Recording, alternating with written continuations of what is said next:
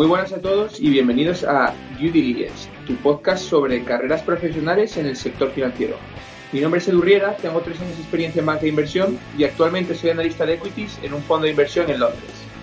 Muy buenas, yo soy Alex Acuña, estudiante de Ingeniería Industrial y analista en un hedge fund basado en Ámsterdam. Y yo soy Jorge Robles, tengo cuatro años de experiencia en banca de inversión y actualmente me dedico a gestionar mi patrimonio y el de familiares y amigos. El objetivo de este proyecto es explicar a todo aquel interesado en empezar una carrera en el mundo financiero los puntos claves para entender el sector y superar con éxito las entrevistas.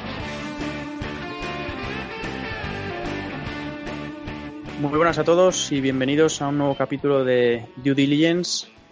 Hoy con nosotros tenemos a un gestor de fondos. Se trata de Luis García. ¿Qué tal, Luis? Hola, buenas tardes. Muy bien. ¿Qué tal vosotros? Muy bien. Está también con nosotros Alex, por supuesto. Muy buenas, ¿qué tal? ¿Qué tal? Pues eh, nada, simplemente para introducir un poco el perfil de, Luis, la verdad que hoy va a ser un podcast muy, muy eh, interesante porque nos va a contar su experiencia que es bastante diversa en, el mundo de las finanzas, así que yo creo que vamos a poder sacar conclusiones de toda su carrera profesional en distintos ámbitos. Así que nada, un poco por porque todos tengáis eh, el overview general de su, de su background. Luis, ¿qué estudiaste tú y por qué? Bueno, primero, Jorge, Alex, eh, daros las gracias por, por, la invitación. Me parece, eh, pues eso, que, que, podemos pasar un rato interesante y sobre todo esperar que eso sirva a vuestros oyentes en esta iniciativa tan bonita que habéis tenido y tan interesante y que a mí, desde luego, me hubiera gustado que existiera cuando empecé. Y, contestando ya a tu pregunta, que iba precisamente sobre eso, ¿no? Sobre, sobre cómo empecé. Yo estudié, bueno, tuve que decidir qué carrera estudiar y como muchos de de vosotros o de vuestros oyentes, pues con, con 17, 18 años no, no lo tenía excesivamente claro, así que me comentaron que aquello de administración y dirección de empresas y economía pues valía un poco para todo y dejaba abiertas varias salidas. Eh, así que es, verdad, ¿no? Muchos inversores cuentan, eh, incluso vuestro caso, ¿no? Que de, muy pequeños lo tenían claro, compraban acciones, tal. No, mi, mi pasión fue un poco más tardía. Entonces, en ese momento, pues bueno, me, aconsejaron, y un poco por descarte, ¿no? que, aquello de, economía, administración y dirección de empresas eran carreras que, daban buenas salidas. Y en eso empecé. El, enamoramiento por todo este tema de la inversión, pues vino bastante después. Yo estudié economía en la Universidad Francisco de Vitoria, que está en Madrid, que es donde yo vivo.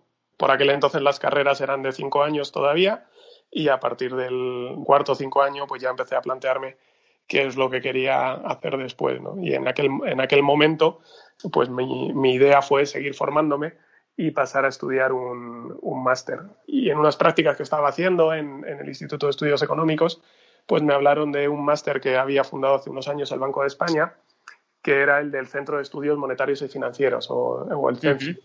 Era un, este es un máster en Economía y Finanzas algo más cuantitativo, y el CENFI es un centro del que la verdad se, se habla poco para lo potente que es. ¿no? Tenemos la suerte de tener ahí en el centro de Madrid, al lado del Retiro, un centro de formación en el que casi todos los profesores pues, eh, han hecho sus doctorados en Estados Unidos, en, universidades de las top top, eh, o si no en, Reino Unido, en universidades europeas de mucho prestigio.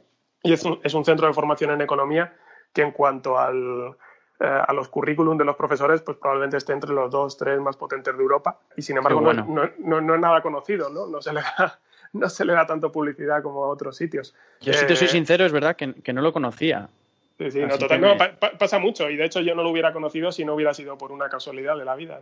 Ya digo, es un centro que, que, en la enseñanza de economía pues tiene la suerte de tener a, algunos de los mejores profesores que tenemos y, y, bueno, pues para quien quiera esa orientación un poco más cuantitativa, incluso una vía para, luego ir, para luego ir a estudiar un doctorado a Estados Unidos o a Inglaterra, pues quizás sea el, mejor sitio, ¿no? El sitio donde ir. Eh, son muy exigentes en cuanto a las calificaciones. Yo pues tenía la, suerte o el mérito que durante la carrera me había ido bien y tenía unas buenas calificaciones en la carrera, logré entrar y a partir de ahí estuve dos años estudiando el máster y me especialicé en la parte de macroeconomía y de finanzas y bueno, pues mm, sobre todo me sirvió para eh, abrir la mente, estructurar el pensamiento y aprender cosas de las cuales, pues bueno, ya comentaremos luego después, unas uso más y otras uso menos, ¿no? Para ser sincero Ok. Y eso, perdona, que te, que te interrumpa, ¿solo hiciste ya al salir de la universidad? ¿Lo compaginaste o...? Mm. ¿O estabas trabajando? Fue, fue? seguido. Eh, ah, fue seguido. fue nada más terminar la, nada más terminar la universidad. Bueno, durante el quinto año pues hice el proceso de selección del máster y nada más terminar la universidad pues me dijeron que me habían aceptado y pues terminé la carrera en junio, julio y empecé el máster en septiembre. Y a partir de ahí fueron dos años. El primer año era un poco más general e introductorio a asignaturas tipo econometría, estadística, matemáticas que ibas a utilizar más adelante y en el segundo ya elegías especialidad y pues por aquel entonces estaba mucho más atraído por la macro que por las finanzas, pero por aquello de que tenía que elegir alguna otra asignatura más, elegí las de finanzas también y en ese segundo año pues ya fui transformando un poco mi interés desde, la, desde el análisis macroeconómico puro a un poco más el análisis financiero. Genial.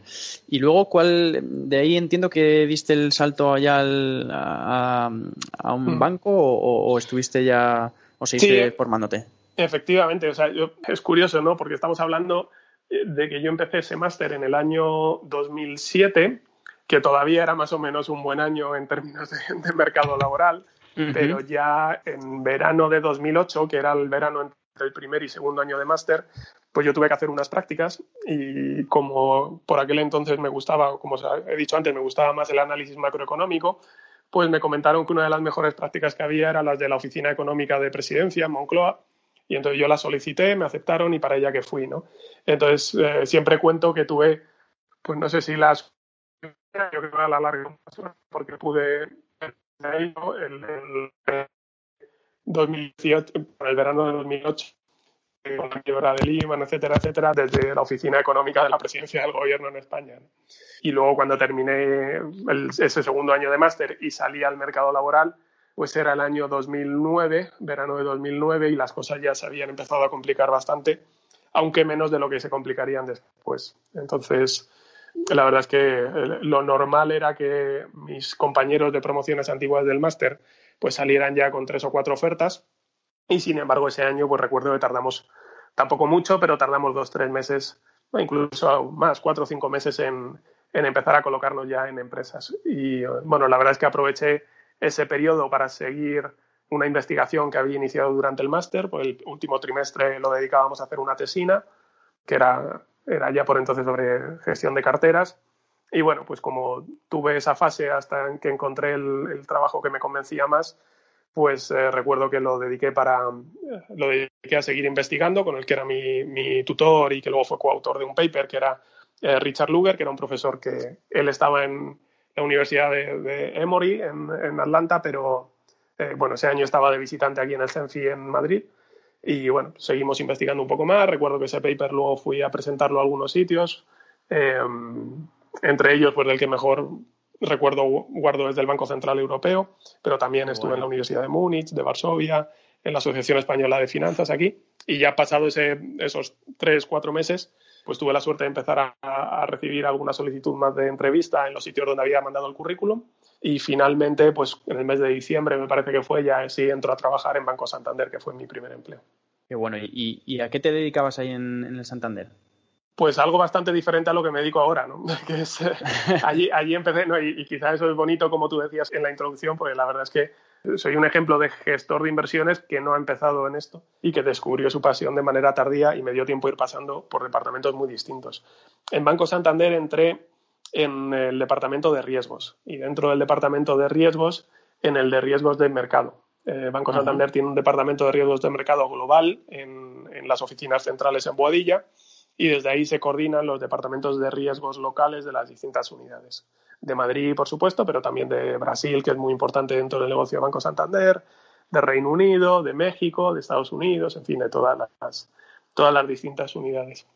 Y dentro de eso, pues básicamente lo que hacíamos en, en mi pequeña unidad dentro de ese gran departamento era focalizarnos en la admisión de nuevas operaciones en las que participaba el banco. Y, eh, por ejemplo, Em, cuando el banco iba a hacer de asegurador en una colocación de bonos, una empresa, si había una empresa que quería financiarse en el mercado de deuda y lo quería hacer emitiendo bonos y quería que un banco asegurara esa operación, en el sentido de que si no encontraba suficientes inversores, pues el banco se quedaría, compraría el resto de la emisión, pues nosotros evaluábamos los riesgos, veíamos si la emisión tenía un precio que podía ser atractivo para otros inversores, si el banco tenía suficiente apetito como para, si no encontraba inversores a los que colocar la emisión, comprarla él, etcétera, etcétera. Y pasaba un poco lo mismo con, con otros nuevos productos que quería lanzar el banco. ¿no? Yo recuerdo en esos años, pues, por ejemplo, ahora que algo es muy normal, que son las tarjetas contactless, ¿no? pues pasaba por, por, una cosa que se llamaba el Comité de Nuevos Productos, ¿no? y, recuerdo pues, que, que, eso en su momento me sorprendió bastante. Em, límites de riesgo para las operaciones que podía hacer el banco en tesorería con, con determinados bonos de otras empresas, etcétera, etcétera. Era, ya digo, el departamento de riesgos era un departamento que básicamente daba apoyo a otros departamentos más de negocio, donde se generaba el negocio del banco, y nosotros lo que hacíamos era un poco pues fijar los límites para que dentro de esas operaciones pues no hubiera excesiva concentración en determinados sitios, determinadas compañías o determinados sectores a los que pensábamos que, bueno, que convenía que esa exposición pues estuviera más, más controlada y más limitada. Y por entender un poco cómo valorabais el riesgo o, la, o digamos, cómo, cómo hacíais los análisis, ¿era, ¿era algo más macro o lo que hacíais era ya meteros en detalle de las compañías, del balance, de analizar los riesgos potenciales que tenía determinada exposición a determinadas compañías? Había, había un poco de todo. Eh, dentro de ese departamento de riesgos, luego había otro. Yo ya he dicho que yo estaba en la parte de riesgos de mercado, con lo cual veíamos riesgos que tenían que ver más con variables de mercado, tipo de interés, tipo de cambio, etcétera, Y luego había otro departamento que era el de riesgo de crédito, que donde había un equipo bastante grande de analistas, que esos sí que hacían algo más parecido a lo que hago hoy, eh, hoy en día, que es meterse dentro de las compañías, mirar los estados financieros y analizar. Sí, sí, mm, sí, y analizar cuál era la capacidad de esas compañías pues para repagar una línea de crédito o para repagar un, o para pagar los cupones y el principal de un bono, etcétera, etcétera. Y nosotros, pues bueno, éramos más agregadores de todo ese tipo de información, de la información de las más microeconómica, por así decirlo, de las compañías y también de la información más macroeconómica sobre variables de mercado, que son, pues nos, nos lo pasaban o bien de un servicio de estudios o de otras áreas del banco. Claro, o sea que si alguien, digamos, está más interesado dentro de la parte de riesgos en lo que es un análisis más del crédito, riesgo de crédito que puede tener las compañías, ese primer puesto de trabajo que tú tuviste está más enfocado en algo más macro, ¿no? Por así decirlo. Efectivamente, sí, tiene que ver más, más con, variables macroeconómicas de las que hablamos y nosotros no entrábamos a mirar los balances de las compañías. Eso lo hacían más los compañeros de, riesgo de crédito. Y luego, pues dentro de ese departamento de riesgos había también gente que se encargaba del, del riesgo de liquidez, en fin, de, solvencia por aquel entonces estaba incluido dentro del departamento de riesgos. Había bastante gente que se dedicaba a mirar pues otros riesgos y a dar soporte a las áreas de negocio. ¿Y luego hacia dónde te moviste? Pues bueno, yo estuve en este departamento de riesgos de mercado como dos, tres años, cambiando de funciones de manera interna, eh, porque si es verdad, y quizá conviene decirlo para nuestra audiencia, que son departamentos en los que uno acaba siendo muy especialista de una determinada cosa, ¿no? Son normalmente los grandes bancos pues tienen departamentos de riesgos gigantes y luego equipos muy pequeños que se van encargando de una parte de esa cadena productiva, por así decirlo. Y, bueno, pues aquello me, gustaba, pero es verdad que, que quizá no, no, era lo que me apasionaba. Y empecé a decantarme un poco más por el lado de las, de las inversiones, ¿no? y, eh, sin todavía tener muy claro exactamente dónde quería acabar eh, y sin tener muy claro cómo quería acabar, ¿no? qué tipo de inversión quería acabar haciendo, que eso llegó más tarde. Pero bueno, el caso es que empecé a mirar pues, qué tipo de cosas estudiaba la gente que quería ir a departamentos de negocio o que quería ir a departamentos de inversión. Y claro, cuando buscas algo de eso, pues lo, que, lo primero que te sale, ¿no? el gold estándar, es la designación CFA, ¿no? CFA o Charter Financial Analyst, que es un grupo de tres exámenes que, bueno, que prepara y organiza el CFA Institute que está en Estados Unidos, en Virginia, y que está pues comúnmente aceptado como quizá la designación eh, o la calificación de más valor para los profesionales de la industria de la inversión y, las finanzas. Totalmente de acuerdo. Desde aquí aprovecho para comentar que yo creo que haremos un capítulo en detalle para explicar bien, eh, no sé si solo del CFA, pero seguro que el CFA con un MBA para que todos entiendan un poco qué oportunidades tienen aquellos que no quieran directamente saltar al mundo laboral y que prefieran seguir formándose. Mm, totalmente de acuerdo. Sí, las, las diferencias que hay entre una cosa a otra y cómo se pueden complementar. Incluso hay otras titulaciones por ejemplo, si uno quiere seguir con esa carrera dentro de riesgos, pues existe el FRM, ¿no? el Financial Risk Manager, etcétera, etcétera, que es, quizá es un poco más especializado para ese tema. Pero si alguien se quiere dirigir a la parte de inversión, probablemente el CFA a un duro, pues a nivel global es la más, la más reconocida. Y tú te lo sacaste, claro, me imagino te lo sacaste compaginándolo con el trabajo. Sí, sí, sí, el, efectivamente. Y, Eso sí que tiene mérito. Sí, es, sí, es complicado, pero, pero bueno, es asumible, porque es verdad que los exámenes del CFA, yo siempre digo lo mismo, no son complicados desde un punto de vista de la teoría que se ve allí, o sea, quiero decir que nadie espere ver integrales dobles ni ninguna cosa con una complejidad matemática excesiva, pero lo más complicado es que necesitas tiempo y constancia para estudiarlos, porque lo que sí, que son es, muy largos en cuanto al temario que abarcan.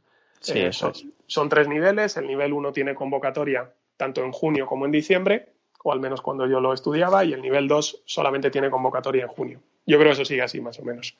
Son exámenes. Sigue, siendo, sí. Efectivamente, son exámenes. El nivel 1 y el nivel 2 son tipo test, 100%, y el nivel 3, pues tenía una mezcla. Había una sesión por la mañana que me parece que era escrita, y la sesión por la tarde era tipo test, o viceversa. Pero bueno, combinaba esas dos maneras de examinar. Entonces, sí, yo lo hice mientras que estaba estudiando, y aparte preferí eh, meterme la paliza y, intentar ir a asegurar lo máximo posible. Y bueno, pues ahí, cuando uno se mete a estudiar el CFA, tiene que más o menos tener en la cabeza que puede ser que pues, uno tenga un mal día o simplemente no haya podido prepararlo mm. bien y, pueda fallar en un año o dos, y eso supone esperar hasta el año siguiente.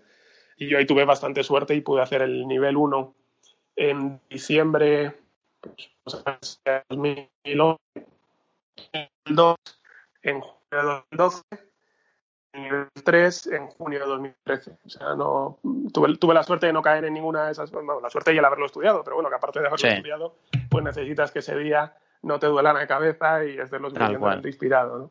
Y... aquí sí, sí, que aprovechamos para decir que, que, siempre decimos que el mundo de financiero es un mundo competitivo y que tener trabajos buenos pues eh, requiere esfuerzo, pues yo creo que Luis es el claro ejemplo de que joder, tenía ya un trabajo bueno y encima estudiaba el CFA, que es una paliza brutal, precisamente para tener luego, pues oye, llegar donde ha llegado. Así que es importante que la gente sepa que, claro, que los trabajos no, no vienen de forma gratuita, sino que vienen con esfuerzo y con trabajo. Normalmente, efectivamente, se requiere, se requiere trabajo y esfuerzo. Es verdad que, que luego es una combinación también de trabajo, esfuerzo y esa pizca de suerte y de estar en el lugar adecuado que necesita todo el mundo, ¿no? Y oye, pues que te respete pues la salud y lo puedas preparar bien, que tengas una vida personal que te permita compaginar las dos cosas, ¿no? Yo justo, pues oye, cuando, cuando empecé a estudiar el CFA, pues llevaba unos meses de, relación con la que ahora es mi mujer, ¿no? Y pues, tener, tener Se puede decir que os lo habéis sacado los dos, ¿no? ella también es CFA.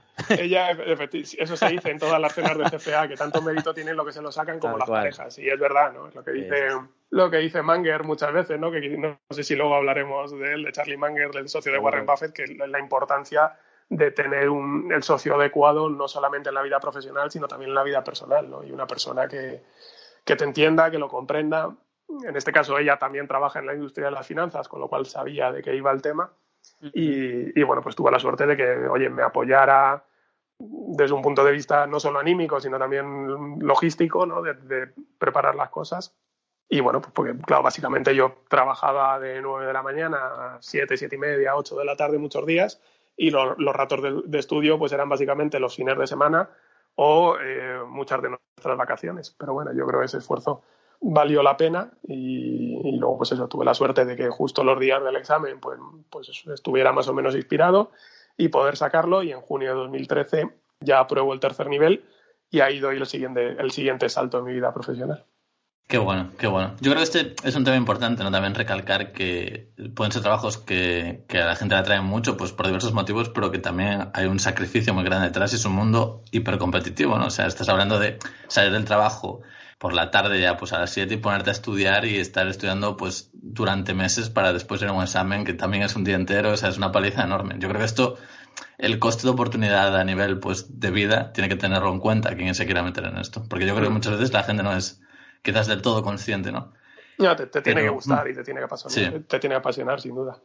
Sí, sí, yo creo que eso es fundamental. Eh, que, que, la gente que nos escuche se no lo tiene muy claro y que diga, vale, esto me encanta, pero estoy dispuesto a sacrificar muchas horas de mi vida, que al final no es un sacrificio, ¿no? Porque si te gusta, pues lo vas a hacer con una motivación enorme.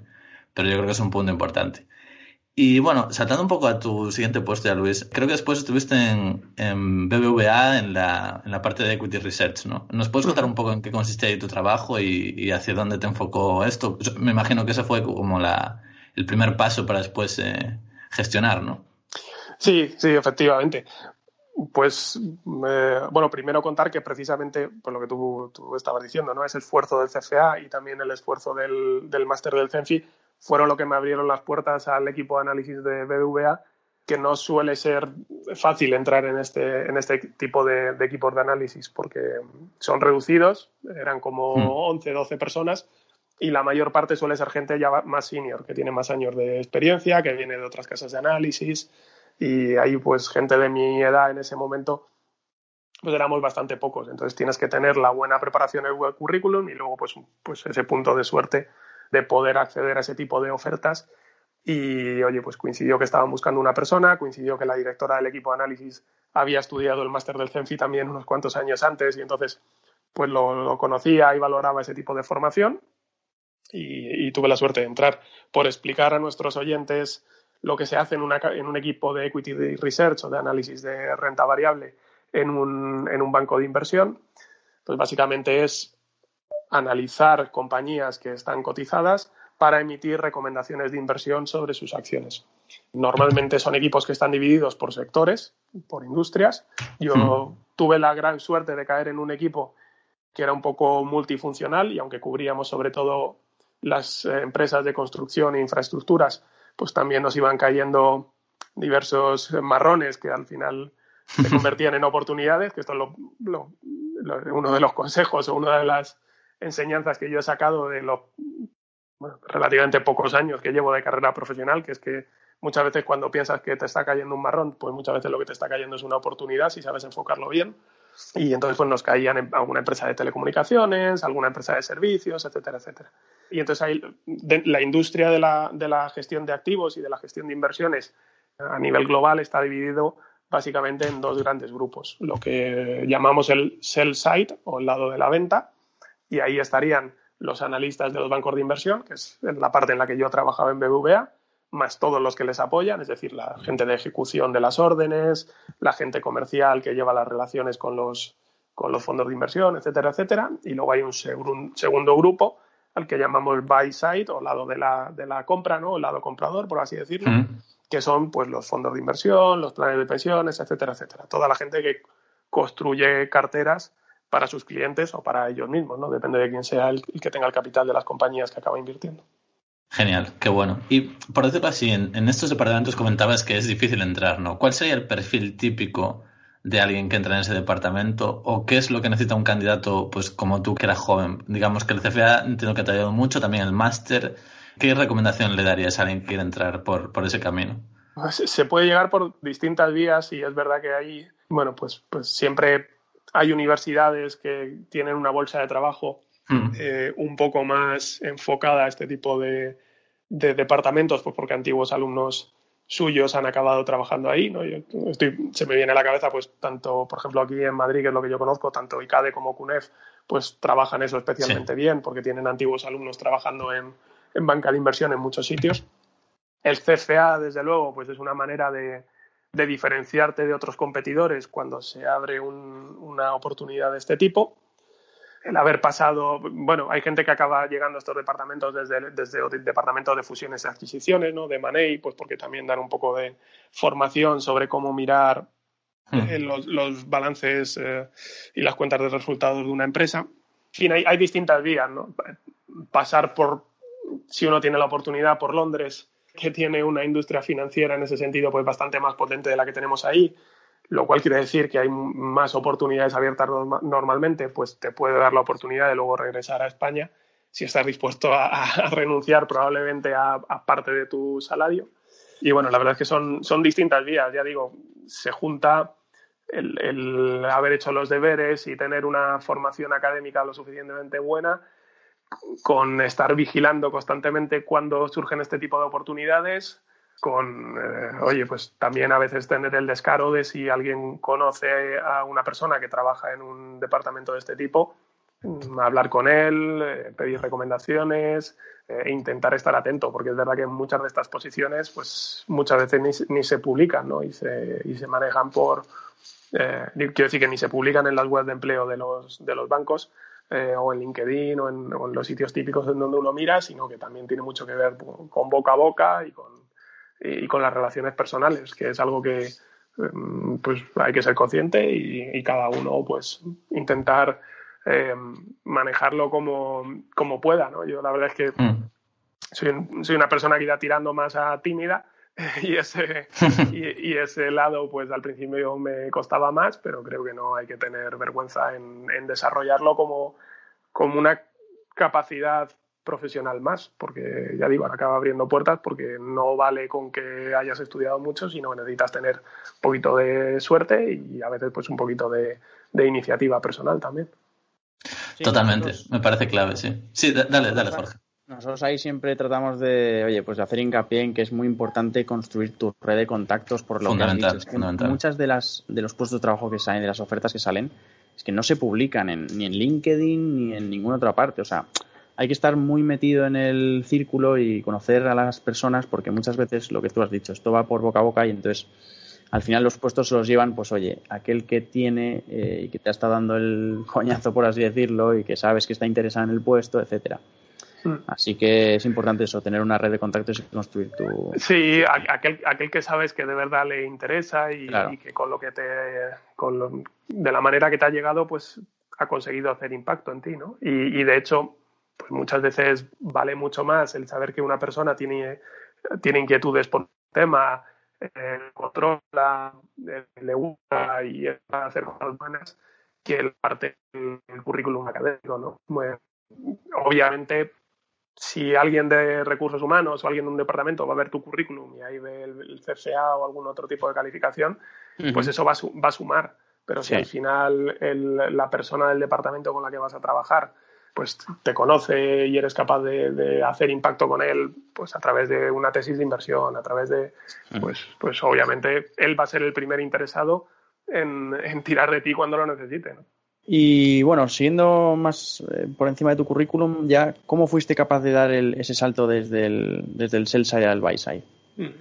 Bueno, pues ahí ya quizá fue un poco más sencillo, sin, ser, sin, sin llegar a ser fácil, pero era un salto algo más natural el pasar del sell side al buy side que el pasar de riesgos de mercado a, la banca de inversión y al, sell side. Digo que es más sencillo porque la actividad que se hace en el sell side, en la banca de inversión, en análisis de renta variable, es, entre comillas, bastante parecida eh, ¿no? en la, al final pues es bastante parecida a lo que nosotros hacemos en el buy side, en la parte de la inversión. Según decía que, es parecida, me estaba dando cuenta que, bueno, hay muchas diferencias, pero quizás hay más diferencias, hay más diferencias por el, por el enfoque que luego pues le he podido ir dando más yo y, la gente con la que trabajo que, eh, que las que de verdad podría aparecer en un inicio. ¿no? Em, digo que hay pocas diferencias en el inicio porque en el sell side yo lo que hacía básicamente era mirar empresas, eso sí, las que a mí me asignaban como tarea y eh, realizar informes, esos informes mandárselo a los que tenían que tomar las decisiones con una recomendación de compra o de venta de unas determinadas acciones y a día de hoy lo que me veo es pues precisamente al otro lado, ¿no? en la parte de el que o bien recibe los informes o bien hace los informes por su, por su lado, que es lo que suele pasar en muchísimos casos, ¿no? que, nosotros redactamos nuestras propias tesis de inversión y hacemos nuestros propios números y somos los que tenemos que acabar tomando decisiones de, inversión. ¿no? Yo, pues, em, cuando estaba en BVA, en el Departamento de Análisis de Renta Variable, y era una suerte porque es un equipo de los, de los más potentes que hay a nivel europeo, pues em, estaba muy contento y estaba aprendiendo muchísimo a nivel técnico pero también es verdad que me faltaba esa parte de, cierta libertad de poder elegir qué quería qué tipo de empresa quería mirar en cada lado, porque en el sell normalmente a ti te asignan un grupo de compañías y esas son las que tienes que mirar y no te puedes salir de ahí. Creo que es muy bueno pasar por ahí porque te obliga a dedicarle mucho tiempo a determinadas compañías, a leerlas bien, a ir hasta el último detalle y ahí se van generando hábitos y se van generando automatismos que luego puedes aprovechar muy bien cuando pasas a la, parte del, del buy side. Eh, y bueno, pues básicamente cuando yo ya hice esa reflexión personal, pues empecé a, buscar oportunidades y pasa como todo, ¿no? Que, que, hay que tener paciencia porque desde que uno empieza a buscar hasta que finalmente aparece la oportunidad ideal, pues pasa tiempo. Y en mi caso, pues pasaron unos, unos cuantos meses y al final pues surgió esta oportunidad de, de Mafre Asset Management, que es donde estoy ahora mismo, que por, aquel entonces no se llamaba Mafre Asset Management, se llamaba Mafre Inversión y luego se le cambió el nombre más adelante, pero bueno, las personas eran las mismas, tuve la suerte de que pues, mi perfil les convencía a ellos también dentro de un proceso de, de, reorganización que se estaba llevando a cabo y pude dar el salto y empezar a hacer lo que, pues, lo que de verdad me llena, que es seguir mirando compañías, seguir entendiendo negocios, con la capacidad de, más o menos elegir hacia dónde me quiero orientar en cada momento, estar aprendiendo de industrias distintas pues, prácticamente cada semana o cada mes y, mm, supongo que ahí me quedaré mucho tiempo. Y Luis, una, una pregunta que quizás esto le, le choque a nuestros oyentes. Eh, normalmente cuando, cuando hemos entrevistado a algún gestor, pues trabaja para, para, pues eso, pues para un fondo, pero que no está asociado en este caso como es a una aseguradora, que es Mafre. Entonces, ¿podrías un poco explicar cómo está encuadrado eso dentro de, Mafre, por así decirlo? Sí, de, hecho es curioso porque dentro de esta etapa de Mafre he tenido dos subetapas, por así decirlo. Yo cuando, llegué empecé a trabajar eh, dentro del equipo que se encargaba del dinero del, balance de Mafre aseguradora, por así decirlo, que es, por explicarlo eh, sencillo, pues cuando la gente contrata seguros paga unas primas, esas primas pues pasa a tener la, es, un dinero que pasa a tener Mafre y ese dinero pues lo invierte para sacar una rentabilidad. Por el tipo de negocio que tiene Mafre, casi todas esas inversiones van a renta fija porque necesitan una necesitan saber cuándo van a recibir ese dinero para según unas tablas de probabilidades y tal, pues poder luego pagar a los, a los asegurados, pero hay una parte pequeña que va destinada a renta variable y ese es el equipo en el que yo caí, ¿no? Pero Mafre Asset Management, perdón, Mafre tiene otra pata que es la de los fondos de inversión y planes de pensiones. Eh, cuando uno entra a una oficina de Mafre, pues puede hacer varias cosas. Puede contratar un seguro, ya sea de vida o de no vida, y entonces paga una prima, esa parte va al balance de la aseguradora y esa parte se invierte, pero puede hacer otra cosa que es directamente pedir un fondo de inversión o pedir un fondo de pensiones, y eso lo gestiona un equipo distinto, que es en el que estoy yo ahora mismo. Pues cuando llevaba un año, año y pico, hice ese, hice ese cambio y, em, con la idea de empezar a gestionar unos fondos de nuevo lanzamiento dentro de, dentro de Mafre, que tienen pues quizá más que ver con la manera en la que yo entiendo las inversiones y la gestión de inversiones y en eso estamos ahora mismo. ¿Y qué característica, digamos, define tu inversión, por así decirlo? Porque yo creo que es además un, tanto peculiar y, puede ayudar a los oyentes a entender más tu estilo de inversión. Totalmente. Bueno, a ver, por ponerle una etiqueta que ahora mismo se puede asociar más a, algunos gestores que por suerte, pues yo creo lo están haciendo muy bien, pues están teniendo más relevancia en España. Yo diría que es una inversión un poco más value, con ese sesgo de value investing. Luego ya dentro de, dentro de eso, pues hay distintas definiciones y distintas maneras de acercarse a esa filosofía de inversión. Básicamente es intentar entender las compañías en las que invertimos como un negocio y no simplemente como un, eh, ticket de una acción que fluctúa todos los días y que puedo ver en el mercado, sino que, oye, pues detrás de, esa, de ese papelito, de esa acción, en realidad lo que hay es un negocio que hay que entender bien, tener una concepción un poco distinta de lo que es el riesgo de una inversión, que en la universidad pues a todos nos cuentan que esto del, que esto del riesgo tiene que ver con la volatilidad y con lo que se mueva la, la acción y yo creo que eso pues tiene poco sentido, porque en realidad, hoy a largo plazo, yo lo que quiero tener es un, un, buen negocio, con una buena situación competitiva, con un buen equipo gestor detrás, y lo que se mueva en el corto plazo la acción, pues me da un poquito más igual. Y de hecho, acaba siendo muchas veces lo contrario, lo utilizamos como oportunidades para entrar a, a precios interesantes. Y luego una tercera pata que es quizá una obsesión permanente por intentar, entender eh, la psicología del, inversor y ahí es verdad que dentro del fondo que yo gestiono, que de hecho se llama Mafre Behavioral Fund, por esa parte de la psicología del inversor y del comportamiento, pues eso, tener una obsesión por intentar entender cuando nosotros estamos comprando una acción, qué es lo que está pensando la gente que nos la está vendiendo y viceversa, cuando nosotros estamos vendiendo, qué es lo que piensa la gente que está comprando, tener una continua obsesión por replantearse qué información o qué perspectiva podemos tener nosotros que no tenga el resto, o si nos estamos perdiendo algo, ¿no? Y todo esto mezclado, pues intentando encontrar, como decían, pues nosotros tendemos a intentar buscar negocios de un poquito más calidad, aunque pues de vez en cuando también se puede eh, intentar buscar o hacer, hacer buenas rentabilidades con negocios que no digo que sean muy malos, pero bueno, que no sean tan tan brillantes y con el requerimiento siempre de comprarlo con, con cierto descuento sobre lo que nosotros estimamos que es el valor fundamental de la compañía, ¿no? que es lo que en Value Investing se llama el margen de seguridad, que básicamente es pues lo mismo que en, que en la arquitectura cuando uno construye un puente y dice, pues mira, yo calculo que más o menos pueden pasar tantas personas por este puente, pero para que no se me caiga voy a dejar un margen de seguridad por si acaso en mi análisis estoy equivocado.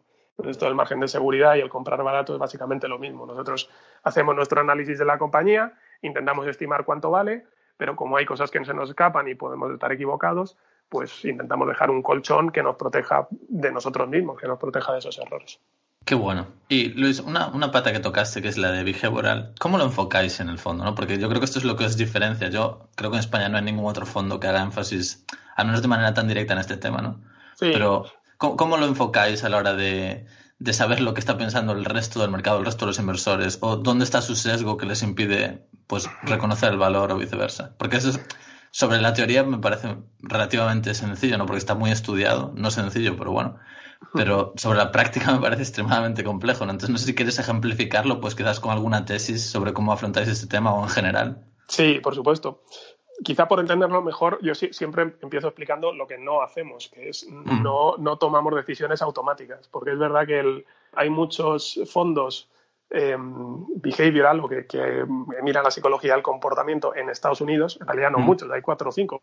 El, la gama no muy amplia, pero hay unos pocos y casi todos se centran en hacer inversiones ¿no?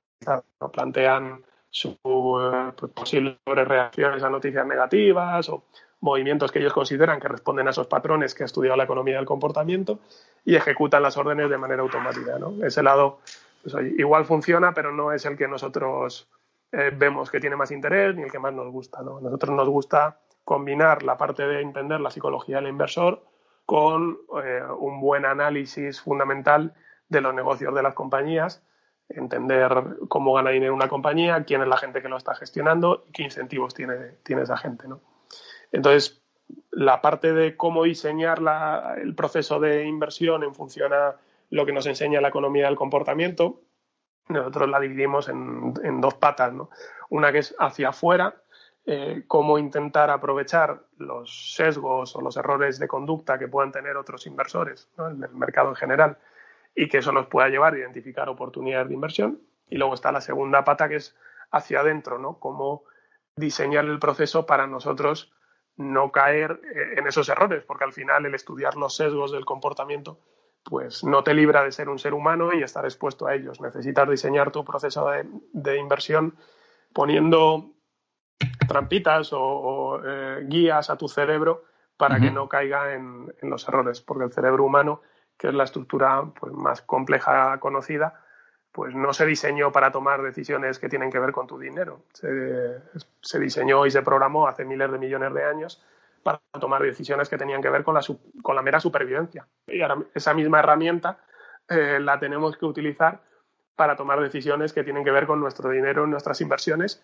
y esas son decisiones altamente emocionales. Y en ellas la manera en la que está diseñado nuestro cerebro, lejos de ayudarnos, es todo lo contrario. Muchas veces nos, es el principal enemigo a la hora de que tomemos buenas decisiones. Y por poner algún ejemplo de lo que comentabas, pues a la hora de ver qué tipo de situaciones llevan al mercado a situaciones de ineficiencia, ¿no? a cometer errores en la valoración de determinadas compañías, pues nosotros hemos identificado varias estrategias que vienen del estudio de la economía del comportamiento y que creemos que nos dirigen la mirada hacia em, situaciones en las que luego ya así remangándonos, rascando y mirando las compañías podemos encontrar determinadas oportunidades. Pues, por ejemplo, una de ellas es lo que comentaba antes, la sobrereacción a noticias negativas. ¿no? Está probado y demostrado que los seres humanos tendemos a sobrereaccionar de manera exagerada a las noticias negativas. Y con las noticias positivas pasa al revés. Normalmente hay infrarreacción y tardamos más en reaccionar. Mientras que las noticias negativas viajan rápido, las noticias positivas normalmente viajan despacio. Y pues bueno, construyendo métodos de búsqueda en función a esas dos conclusiones de la economía del comportamiento, pues podemos dirigir la mirada hacia grupos de empresas en las que podemos encontrar oportunidades. Luego, pues yo qué sé, pues, intentar encontrar vendedores forzados también, ¿no? Y dentro de eso, pues los spin-off quizás sea una, un área, los spin-off, mm. para explicarlo para la audiencia, empresas cotizadas que segregan una división más pequeña y la ponen a cotizar por separado, pues ahí normalmente pues, se ha estudiado que puede haber más ineficiencias y tenemos tres, cuatro ejemplos dentro del, del fondo. También intentar aprovechar narrativas de mercado, ¿no? Pues el coche eléctrico, Amazon, etcétera, etcétera, pues llega, lleva muchas veces a que a muchos grupos de empresas se las meta todas en el mismo saco y se piense que su negocio se va a destruir y eso pues muchas veces, muchas veces no, no sea así. Esto sería más o menos la primera parte, que es la de intentar aprovechar ineficiencias de mercado, y luego está la segunda, que es cómo protegernos. Y ahí, pues si queréis, vemos algún ejemplo, ¿no? Pues, em, sí, claro que sí.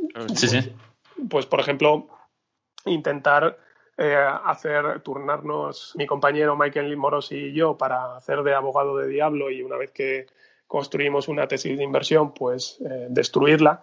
Eso hace que tengas que tomar la perspectiva del que está en el otro lado y ver cómo podrías atacar la compañía que estás intentando comprar. ¿no? Eso lo, comenta aquí, pues no somos los únicos que utilizamos este método. ¿no? La gente de Oros, por ejemplo, a la que nosotros admiramos y tenemos muy buena relación con ellos, pues sabemos que hacen esto también otra, opción es también, eh, otra cosa que también hacemos es elaborar un checklist.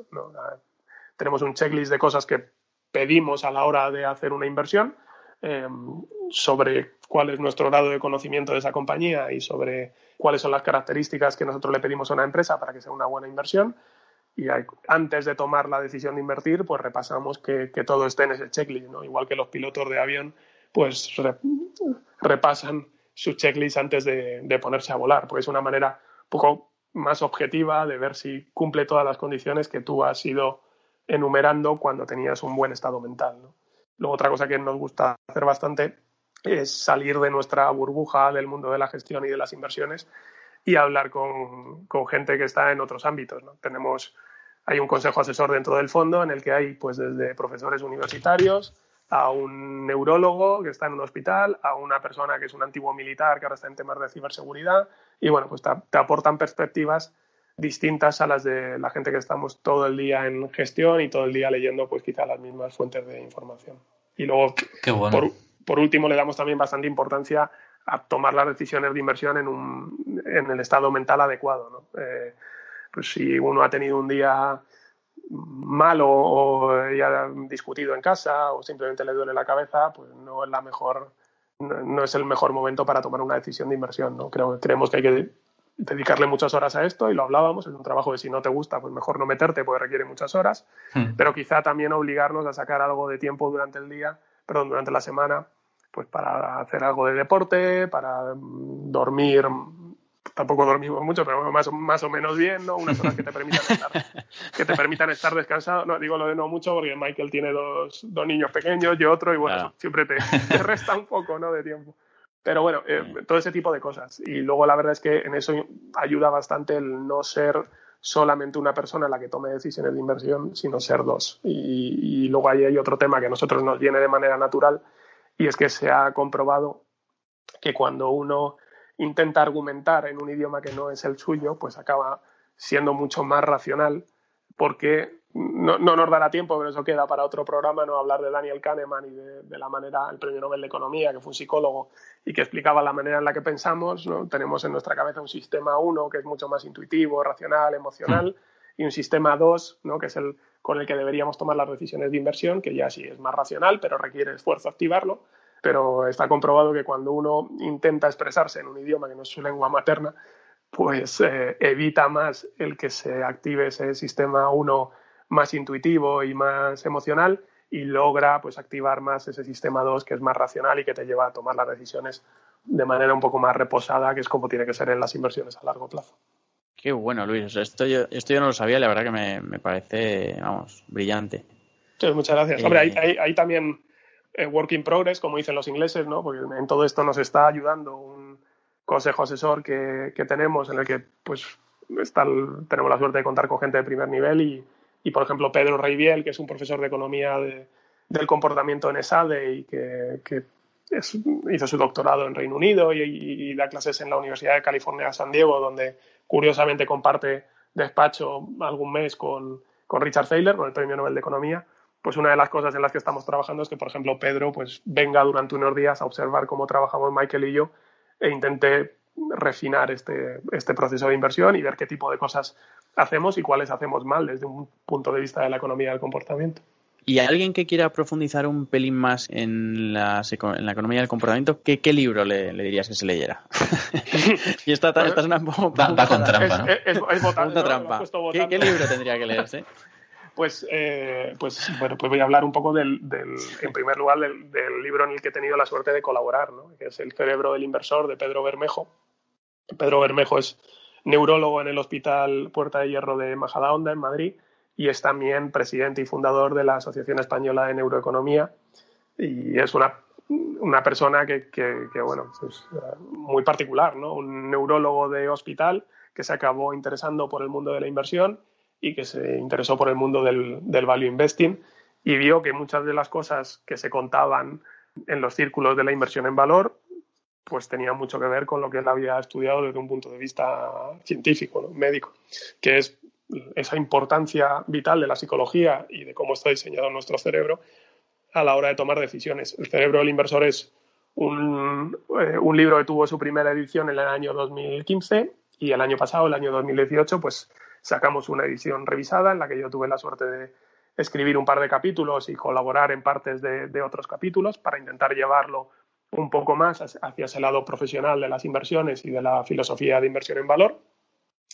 Y, eh, no lo digo porque haya colaborado yo, pero yo creo que en castellano pues quizás sea un poco la referencia a, la hora de, explicar la importancia de, la psicología del inversor y las trampas que nos puede llegar a poner nuestro, nuestro cerebro.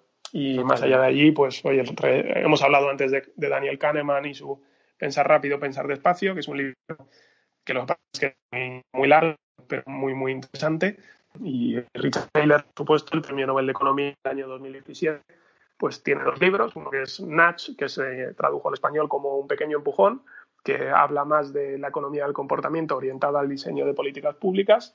Y tiene otro libro que, que a mí me resultó bastante más entretenido y quizás sería el que recomendaría, que se llama Misbehaving. Es un pequeño juego de palabras en inglés y no solo es un tratado de economía del comportamiento, sino que habla también desde un punto de vista biográfico de cómo a Richard Thaler, que posteriormente le dieron el premio Nobel de Economía, le costó mucho ser aceptado dentro de la comunidad académica, eh, porque la economía tradicional pues, pues se negaba a aceptar esos avances de la economía del comportamiento. Y en español creo el libro se tradujo como algo así como todo lo que sé o todo lo que aprendí sobre psicología económica, me parece que es.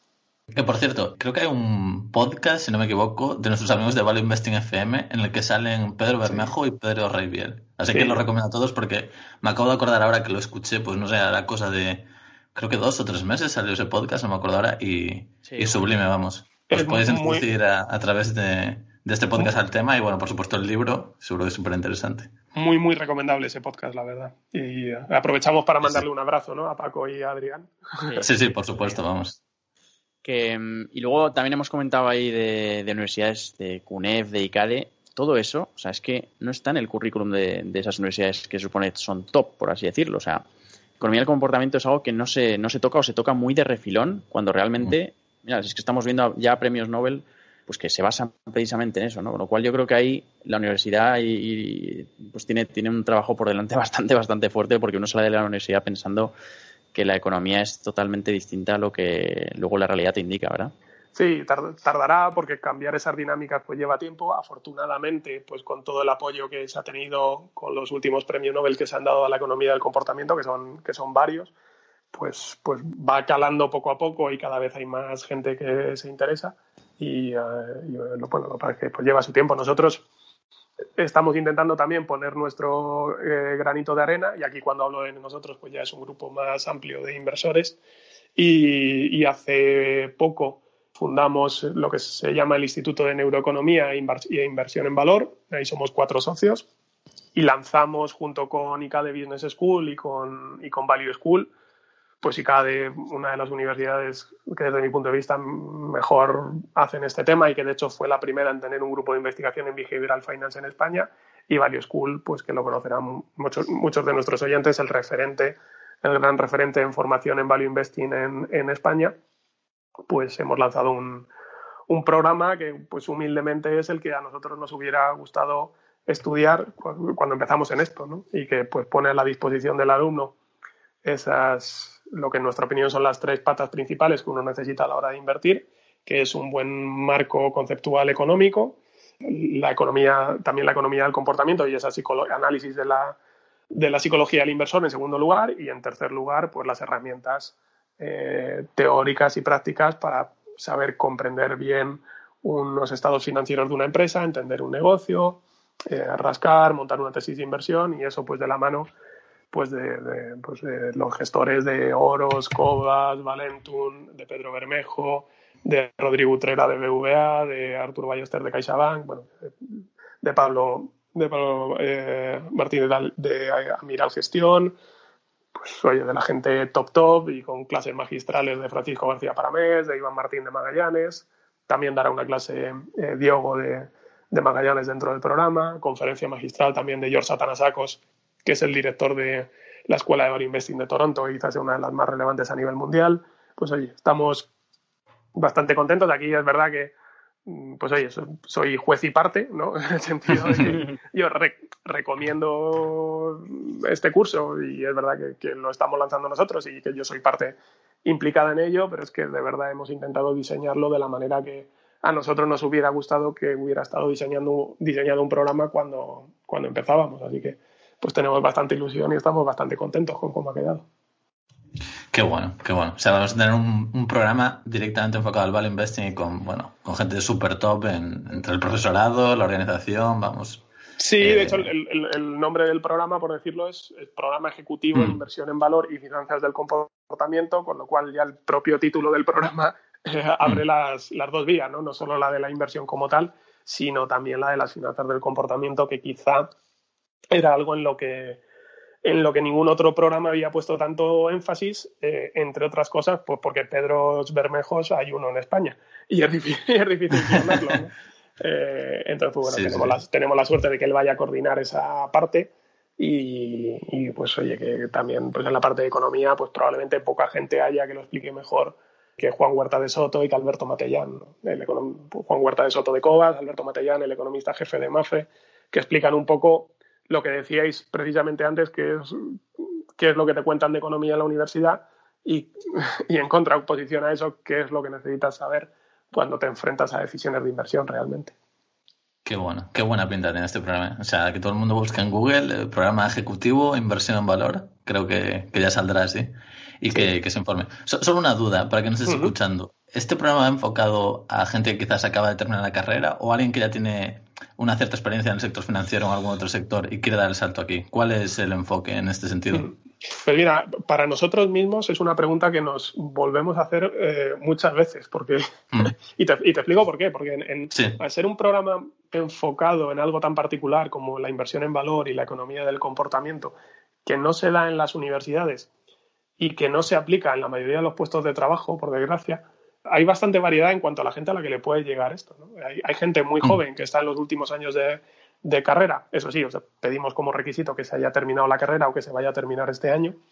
Pues hay gente que en, esos años ya ha desarrollado la inquietud suficiente y ha estado leyendo a Benjamin Graham, a Peter Lynch, eh, a, Daniel Kahneman, que hablábamos de la economía del comportamiento, a Richard Thaler, etcétera, etcétera, y tiene ya pues cierto bagaje y ha dado las nociones de contabilidad básicas eh, y luego hay otra gente que descubre esa afición de manera más tardía, ¿no? Y, ya digo, es, difícil discriminar, porque si pensábamos que el tener un par de años de experiencia profesional pues puede ser bueno, como en casi cualquier programa de formación de posgrado, ¿no? Pues cuando uno ha pasado un, par de años trabajando, pues sabe más o menos, o va sabiendo más o menos lo que le gusta, lo que no le gusta, pero, pero creo que es un programa que por su naturaleza es difícil de cerrar en ese sentido, porque puede ser muy aprovechable por gente que es joven, que ha desarrollado esa inquietud muy rápido y que tiene ya los conceptos básicos de, contabilidad que se necesitan, y puede ser también aprovechado por gente que lleva varios años trabajando y que igual quiere reorientar su carrera. Ok, perfecto. Pues yo creo que con esto ya, ya podemos cerrar. Seguro que seguiremos aquí hablando pues de inversión y de behavioral finance y, de miles de cosas todo el día, pero el, tiempo es solo no y seguro que tienes muchísimas cosas que hacer, así que no, no te entretenemos más. Eh, muchas gracias por tu tiempo, por compartir todo lo que sabes y que vaya genial pues todos los proyectos, tanto, tanto este nuevo máster como, como el fondo, como bueno, todos los proyectos personales que tengas en marcha y bueno, muchas gracias de nuevo. Genial, pues oye, muchísimas gracias a vosotros por invitarme eh, pues es verdad que el tiempo es oro, pero la verdad es que participar en cosas como esta es un auténtico placer. Ojalá, ya digo, ojalá cuando yo tenía la edad de tomar ese tipo de decisiones, pues hubiera habido iniciativas como las que estáis teniendo vosotros y os iba a desear suerte, pero estoy convencido de que no la vais a necesitar, porque os va a ir muy, os va a ir muy bien. Muchas gracias. Gracias, Luis. Gracias a vosotros.